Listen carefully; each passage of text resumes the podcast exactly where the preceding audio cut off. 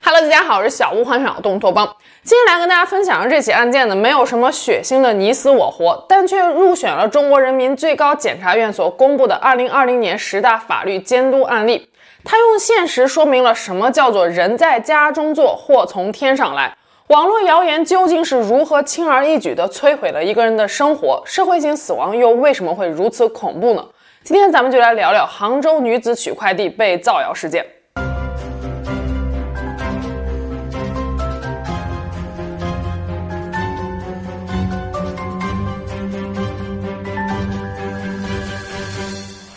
故事的主人公是生活在杭州余杭区的二十八岁姑娘吴敏。二零二零年三月，她和男朋友从北京来到杭州打拼，在余杭区的某小区租下了一套温馨的房子，养了只可爱的猫咪。事发之前，吴女士在杭州某设计公司做总经理助理，工作之余，她有时候会随手记录下生活中的小幸福，分享到微博或者朋友圈里。有时候是天边的一朵云彩，有时候是一顿美食。和我们大多数人一样，吴女士的生活正常而本分。可这一切的平静都在二零二零年的七月七日这天被打破了。七月七日这天傍晚，吴女士下班之后，像往常一样去小区附近的快递驿站取包裹。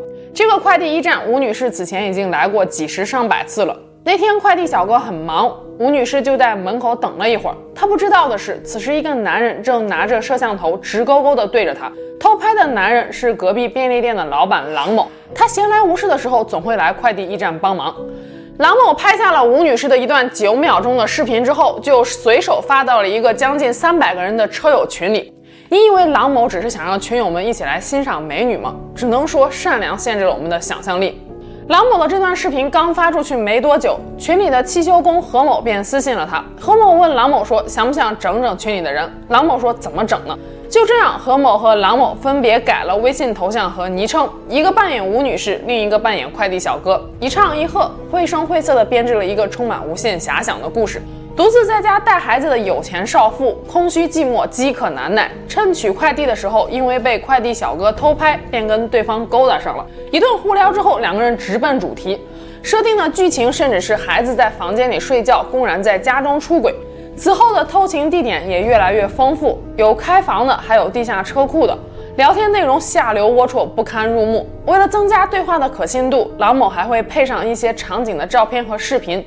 再加上他一开始拍摄吴女士的九秒钟的视频，群里将近三百个人一下子就炸开了锅，开始了意淫式的狂欢。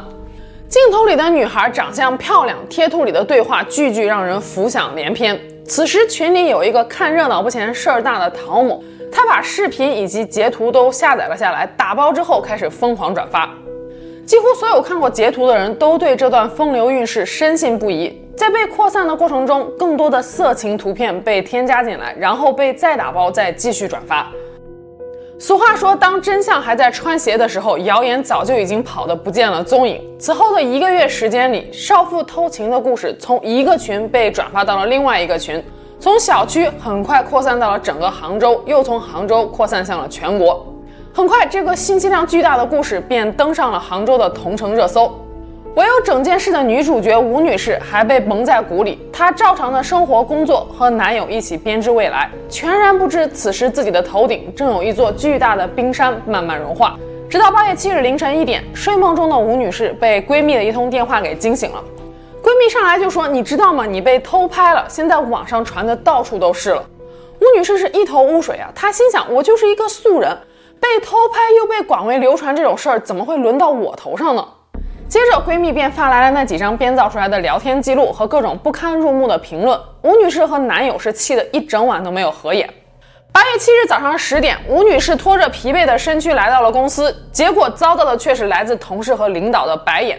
此事已经传到了吴女士的所在公司，她决定不再坐以待毙。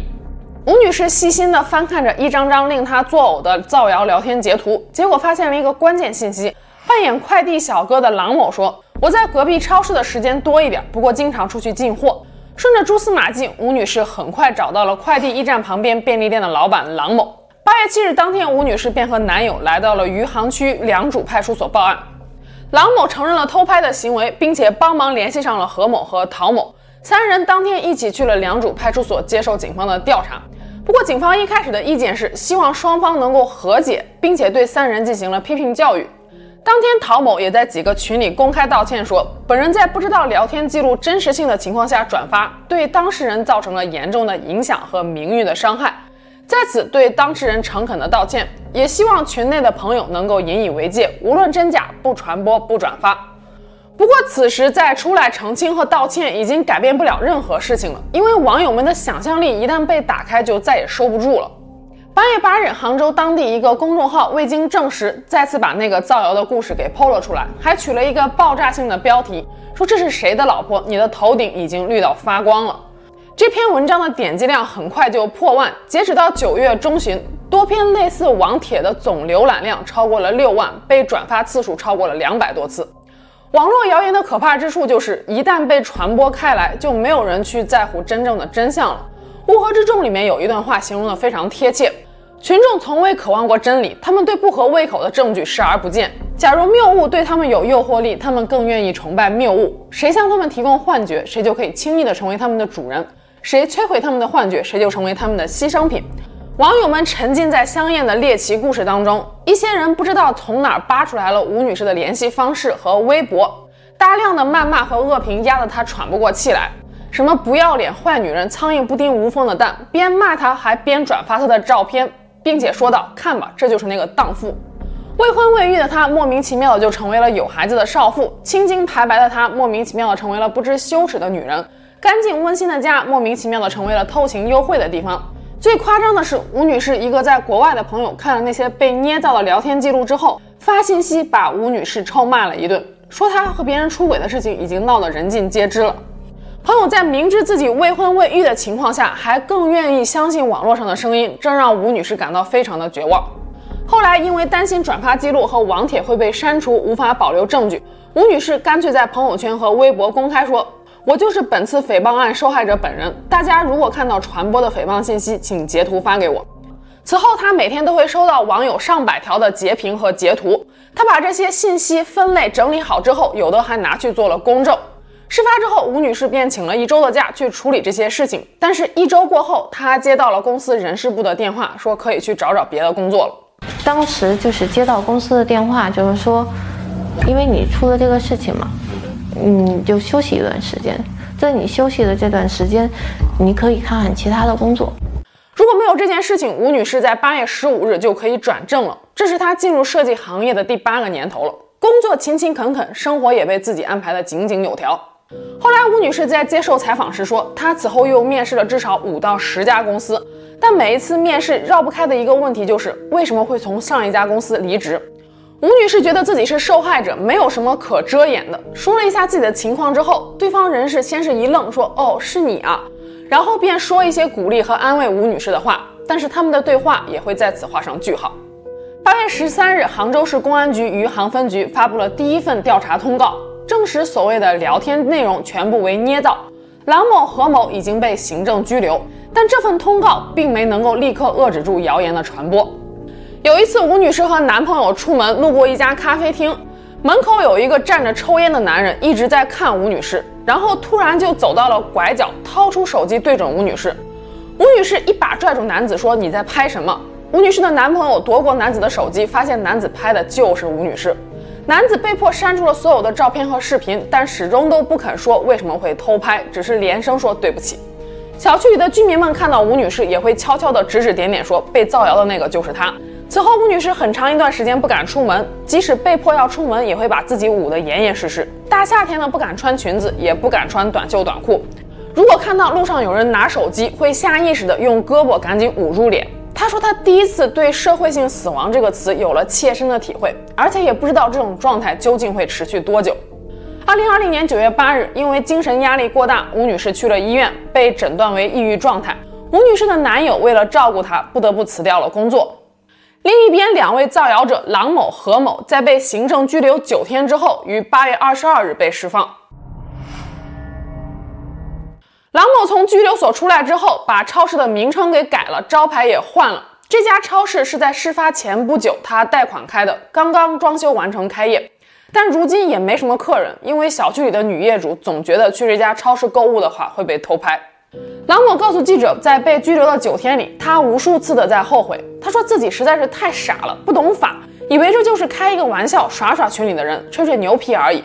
何某也曾经多次表示说自己知道错了。不过吴女士说，既然他们都知道错了，为什么没有一次主动找他道过歉呢？郎某的超市离小区那么近，吴女士也曾经经过郎某的店，隔着玻璃门就能看到他。可是郎某没有一次当面跟吴女士说过对不起。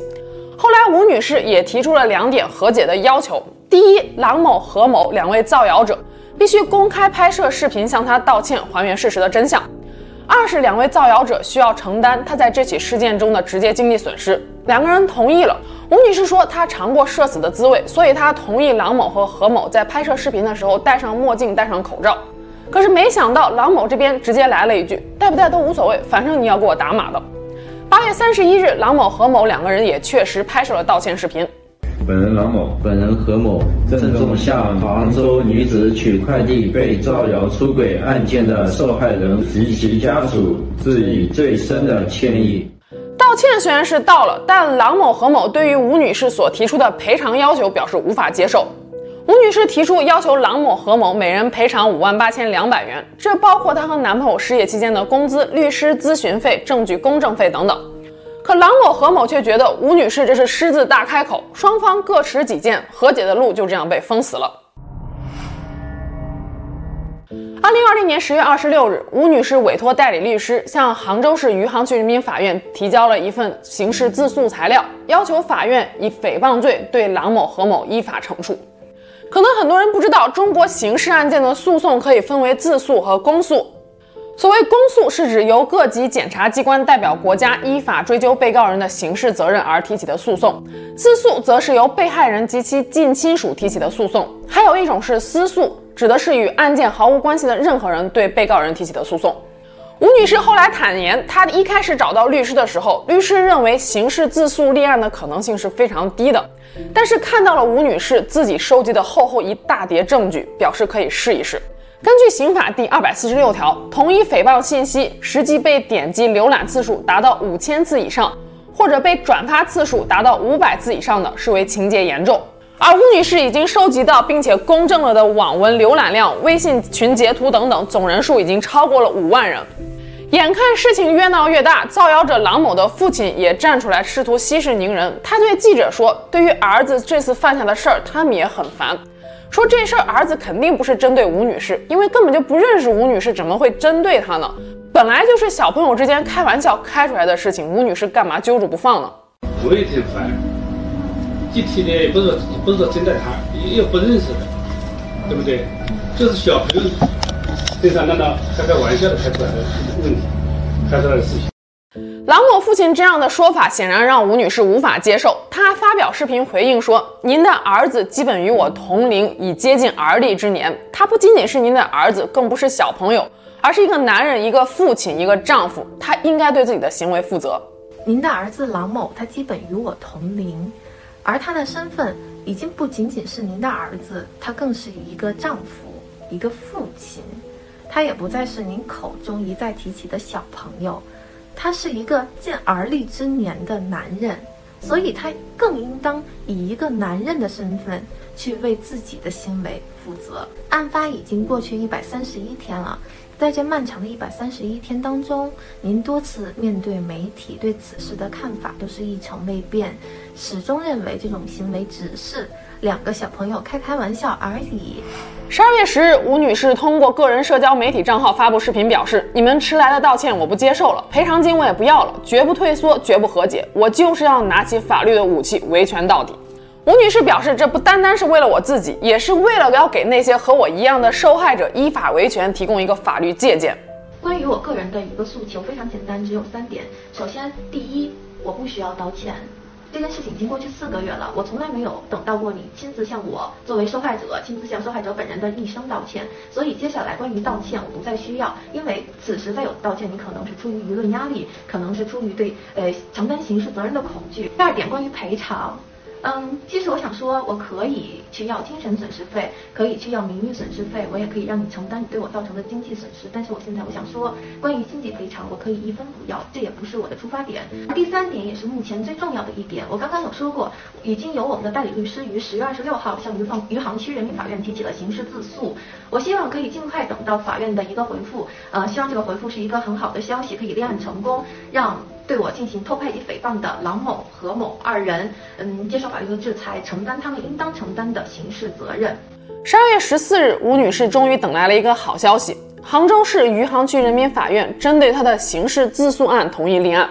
要说这郎某、何某也真是撞到枪口上了，因为这件事情在网络上闹得太过于沸沸扬扬，直接惊动了最高人民检察院的检察长张勇。十二月二十二日，最高检给杭州余杭区的公安局发出了这样一份建议书，说郎某、何某的行为不仅损害了被害人吴女士的名誉权，还严重危害了网络社会公共秩序。根据刑法第二百四十六条第二款之规定，此案应该属于公诉案件。至此，案件的性质发生了重大的转折。不知道此时郎某、何某是不是肠子都悔青了，已经哭晕在厕所了。二零二一年二月二十六日，余杭区人民检察院对被告人郎某、何某依法提起了刑事公诉。四月三十日，杭州女子取快递被造谣一案在余杭区人民法院一审开庭。法庭上，被告二人郑重地向吴女士及其家人道歉，希望能够从轻处罚。最终，郎某、何某被判处有期徒刑一年，缓刑两年。他们表示服从判决，认罪认罚。这场持续了将近十个月的闹剧终于落下了帷幕。有人说这起案件太过于小题大做，起因不就是一个玩笑吗？吴女士干嘛那么较真儿呢？还有人甚至说吴女士是故意制造舆论声势，自己想要当网红。但吴女士这边的回答是：没有被造谣过，没有被诽谤过，没有被网暴过，就永远不能够体会她所经历的一切。和吴女士类似的受害者可能每天都有，但大部分人往往因为维权成本过高，或者是证据收集太过于困难，就放弃了依法维权。不过，在这起案件中，我还注意到了另外一个细节：应该对传谣负主要责任的陶某，却没有受到任何法律的制裁。我在一些地方查到的资料是，陶某因为一开始的道歉态度就比较诚恳，较早就与吴女士达成了和解。